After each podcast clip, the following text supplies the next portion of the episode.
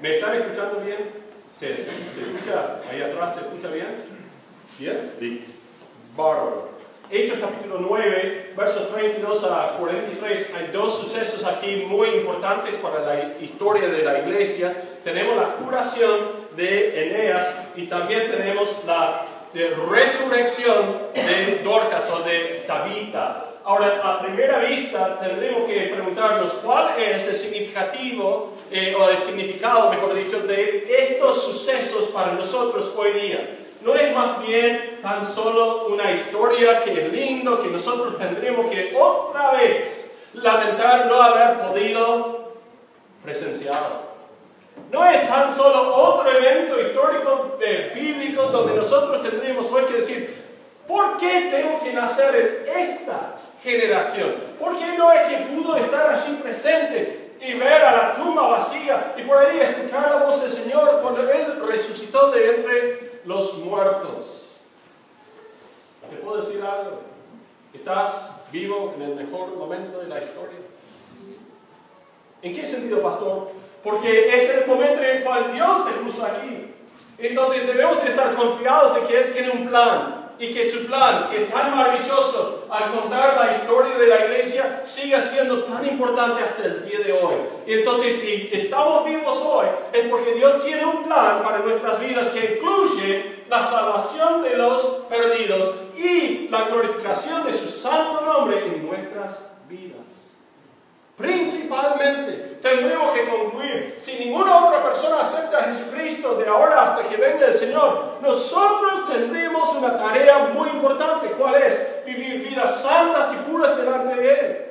¿Cuál es el problema? Que es como hemos perdido el rastro. No sabemos cómo vivir esa vida santa y pura. ¿Por qué? Porque a nosotros nos resulta casi imposible día tras día. Por ahí hay alguien aquí que diga, no, no, no sé qué me pasó, pero yo no lucho más con el pecado. Yo más o menos bien. Yo leo la Biblia, hago mis devocionales, yo vivo con los demás en paz, este, porque es lo que la Biblia me manda hacer. Yo estoy bien. A lo cual digo, felicitaciones. Ahora esto es para todos los demás. Vos podés taparte los oídos, dormirte, hacer cualquier otra cosa. Eso no es para vosotros. Pero para mí, personalmente, yo necesito el ánimo que este pasaje tiene para nosotros hoy. ¿Sabe por qué? Porque me resulta difícil el diario vivir en el Espíritu, andando conforme a lo que Él nos manda hacer y hacerlo de una manera que le glorifique, que no sea gloria para mí mismo, que no sea, ah, mirá, se llenó la iglesia, mirá lo que estoy haciendo, que bueno, Jaime, adelante, que no más bien que sea, a Él sea la gloria, porque es el único que lo merece. Por eso esta mañana cuando bautizamos a los candidatos, no lo hacemos en nombre de ninguno de los que están aquí, sino más bien lo hacemos en el nombre del Padre, del Espíritu, del, Espíritu, del Hijo y del Espíritu Santo. ¿Por qué? Porque amamos a nuestro Dios y reconocemos que Él es el único que es capaz de salvar y de sanar. Interesantemente, muchos dirían, ojalá que tuviésemos los apóstoles. Sí, se llevaron ¿Sabe qué?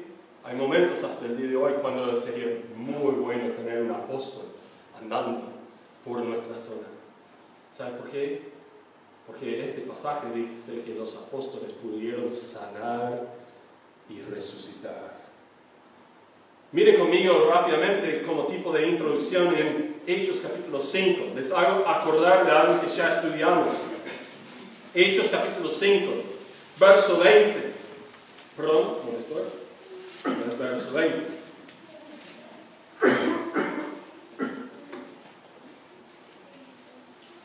No, no, pues 20 es 15. 14, 15.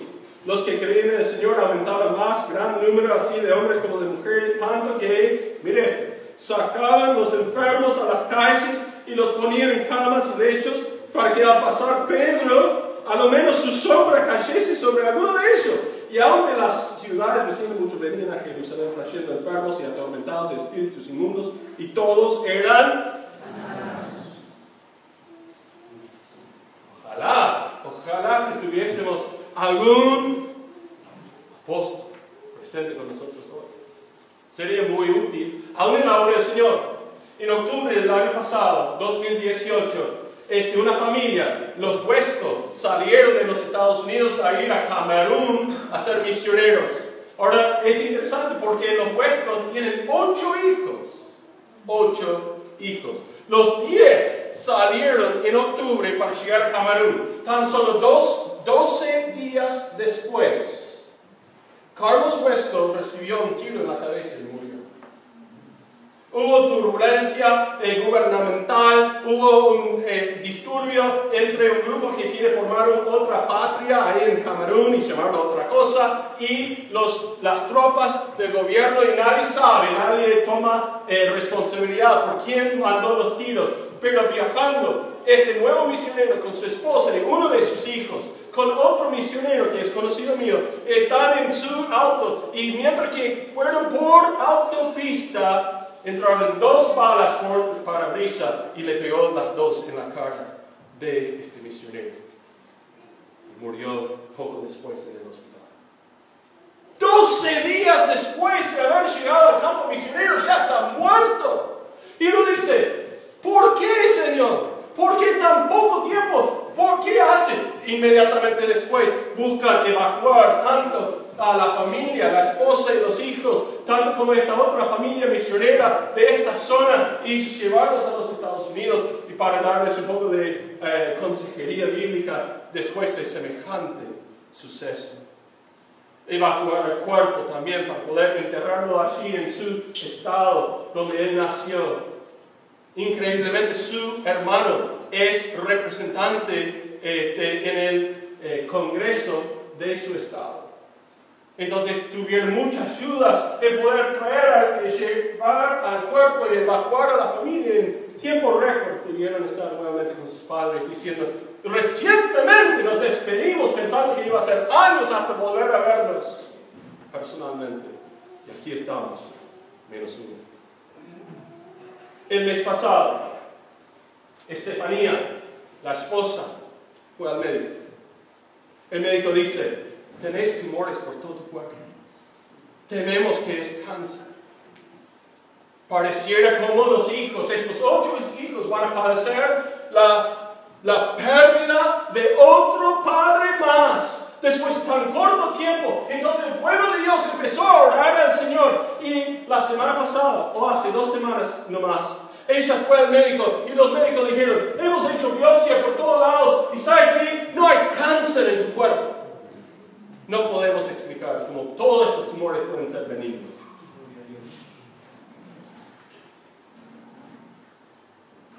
Ahora, podríamos empezar a cuestionar. ¿Puede ser que se equivocó Carlos? Puede ser que él guardaba algún pecado en su corazón. Puede ser que él era malvado y era necesario limpiar a la familia eh, sacando ese, eh, eh, esa influencia y así después de mostrarse fiel en los demás. ¿Qué tal si te digo que el misionero que estuvo con él ahora está haciendo el recorrido de iglesia en iglesia, dando testimonio de cómo Dios obró en la vida de la familia, cómo Dios es fiel a pesar de las dificultades de la vida? Y tan solo esta semana, en una oportunidad, cuatro jóvenes dedicaron sus vidas a servir al Señor tiempo completo después de una predica. Esta semana pasada. Y uno dice, wow, Dios está utilizando esos sucesos. Pero ¿por qué murió? ¿Sabe qué hubiera sido bueno?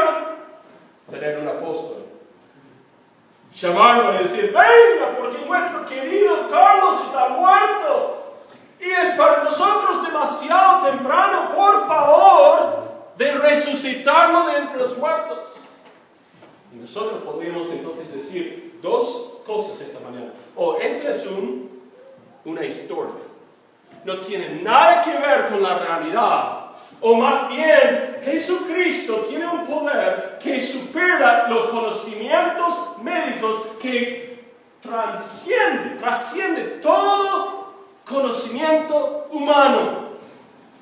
Pero ¿sabe qué? Hoy por hoy encontramos a personas que son eruditos canal historia. ¿Ustedes conocen el canal de Discovery y de, historia. ¿No? Mira, hay un montón de eruditos, canal Discovery o canal Historia. ¿Está bien? ¿Qué es un erudito? Canal Discovery, canal Historia. Es uno que escucha atentamente la voz de los que dicen, la Biblia es una farsa, hay, hay cartas de la Biblia, hay libros de la Biblia que están desconocidos, que ahora recién la ciencia está haciendo y está dando a conocer. Y nosotros podemos saber entonces que Jesús se había juntado con María Magdalena y tuvieron hijos. Y nosotros sabemos que Jesús, sus restos están en una tumba en Israel. Y si vos sos un erudito de Discovery o del canal de Historia, yo me imagino que tenés muchas dudas al escuchar a alguien decir, tan solo haría falta un apóstol. Los sucesos de la familia Weston no serían tan grande cosa. Pero ¿qué tal si esta mañana nosotros concluimos que la muerte es tan solo terminal para los que rehusan creer en Jesucristo? ¿Qué tal si llegáramos a la conclusión que esta historia está puesta en este texto para que nosotros pudiéramos llegar a concluir algo muy importante? Nosotros no creemos tan solo en el poder divino expresado en la persona de Jesucristo, sino también se ve reflejado en sus apóstoles. Tanto que si no estuviste para ver a Jesús, pero estuviste en los tiempos de los apóstoles, ¿sabe qué? Tendrías pruebas también. E interesantemente lo que vamos a ver es que lo que hacen los discípulos de Jesús, los primeros que después se conocen como apóstoles, están siguiendo las pisadas de su Señor y Salvador. Pero tenemos que concluir también que fueron ellos los únicos que recibieron ese don de poder sanar y de poder resucitar.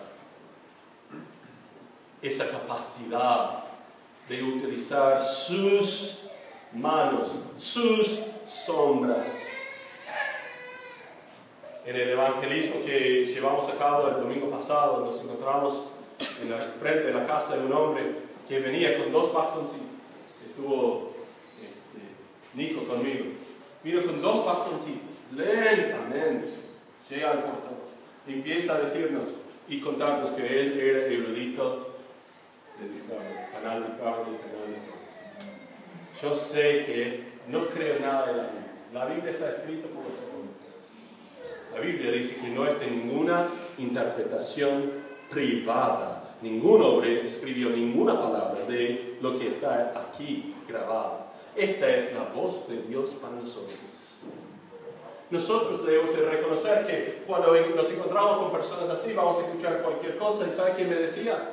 Él viene con sus dos bastoncitos y él dice, yo sano a las personas de sus enfermedades. Me daba risa. Y yo digo, ¿y esto? No, no, pero la gente me llama desde, desde Japón y desde por teléfono nomás yo lo sano. Tienen dolores de cabeza y yo lo sano. Ah, interesante. Hay muchos predicadores que hoy por hoy dicen que ellos tienen poderes de curación y de sanación. A lo cual digo, entonces, todos los que están en el hospital de Pilar son ignorantes, tontos. Porque si vos tenés el poder de sanación, no aparecieran enfrente tuyo pidiendo, rogando, diciendo, quiero ser sanado. Especialmente los, los casos terminales. No, no, pero ellos no tienen fe. Vos me decís que cuando tus parientes te sacaban a la calle para que la sombra de Pedro pasara por encima, vos fuera de sí por fiebre o por inconsciencia, que vos tuviste fe para ejercitar en el momento de tu curación? Un poco de coherencia, por favor. Los apóstoles sí tuvieron esa, esa capacidad. Aún en los tiempos de los apóstoles se fue acabando. Porque Pablo mismo dice, me tocó una enfermedad y por más que yo sanaba a los demás, ahora ni siquiera puedo sanarme a mí mismo. Y algunos argumentan, no, no, no, eso era para otros, no para uno mismo. Está bien. Pero dice él mismo en 1 Corintios capítulo 13 que todo esto se iba a acabar en algún momento. Por lo cual tenemos registro en la historia de la iglesia primitiva de que después del primer siglo no hay más personas sanando a nadie excepto los que se consideraban herejes.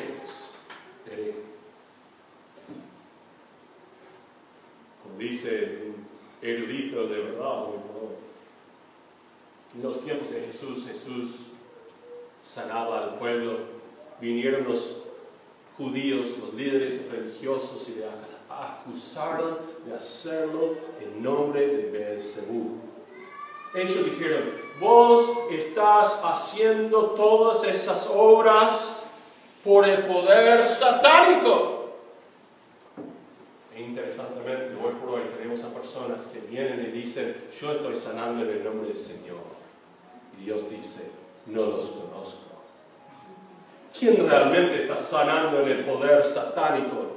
Sino los que juegan con cosas que no deben de tocar. ¿Por qué? Porque la Biblia dice que hay capacidad, pero esa capacidad sirve de puntualmente convencernos de algo. Ese algo es lo que quiero que ustedes vean conmigo hoy. ¿Y qué es ese algo? Es que la muerte es tan solo para los, la muerte terminal es tan solo para los que rehusan creer en Jesucristo.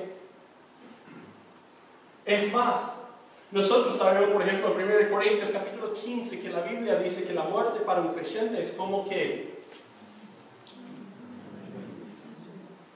es como dormir, es un descanso. Porque una y otra vez la Biblia enseña que nuestro cuerpo será reunido con no como se ve hoy por hoy, será glorificado de alguna manera para poder presenciar la grandeza de la persona de Dios. Ahora, hay dos clases de personas aquí esta mañana, los que creen en esto y los que no. Los que creen ya saben con anticipación, uh, ¿cómo va a ser esto? Porque realmente quiero saber cómo es que puedo utilizar esto como herramienta en mi testificar a los demás, a los que no creen, acerca de la obra tremenda, transformadora de Jesús. Porque si su poder es grande, debe de haber grandes evidencias. Y aquí tenemos evidencias de la grandeza de Dios. Mientras que él sanaba en su ministerio terrenal, se fue al cielo. Y uno dice, se acabó, no tenemos más que la palabra de sus seguidores hasta que empezamos a estudiar la vida de sus seguidores. Los que deben de dejar el conocimiento, la enseñanza, porque a fin y a cabo nosotros, la iglesia de Cristo, nosotros nos reunimos alrededor de la doctrina de los apóstoles, dice Hechos capítulo 2, verso 42. Si es así, si es así, Podríamos estar esta mañana lamentando la ausencia de los apóstoles. La familia Huesco aparentemente necesitaba un apóstol. Pero si nosotros llegamos a la conclusión que Dios tiene control de cada una de nuestras vidas, que Él está haciendo una tremenda obra, que Él quiere seguir haciendo cosas aún más grandes en y a través de nosotros, pero ¿sabe cuál es el problema? Que muchos de nosotros no estamos dispuestos a aprender cómo superar nuestra propia carne para poder tener victoria. Y cuando alguien dice, ah, creo que tengo algo para ayudarte, a veces nosotros decimos, no me ha dado resultado. Lo rechazo. Que no hay mucha esperanza. ¿Qué tal si esta mañana yo te digo, hay esperanza en Jesucristo? ¿Por qué? Porque por más que no hay más apóstoles, el poder de Dios todavía está presente. Él sigue sanando. No vemos por ahí a personas resucitadas en nuestro tiempo, pero Él promete que en los últimos días habrá. Y sabemos que en Apocalipsis, por ejemplo, Él nombra a dos personas, da nombre Y dice, estos dos van a ir, los llama testigos. Y dice, estos dos testigos van a ser martirizados, sus cuerpos tirados en la calle, van a maltratar a sus cuerpos.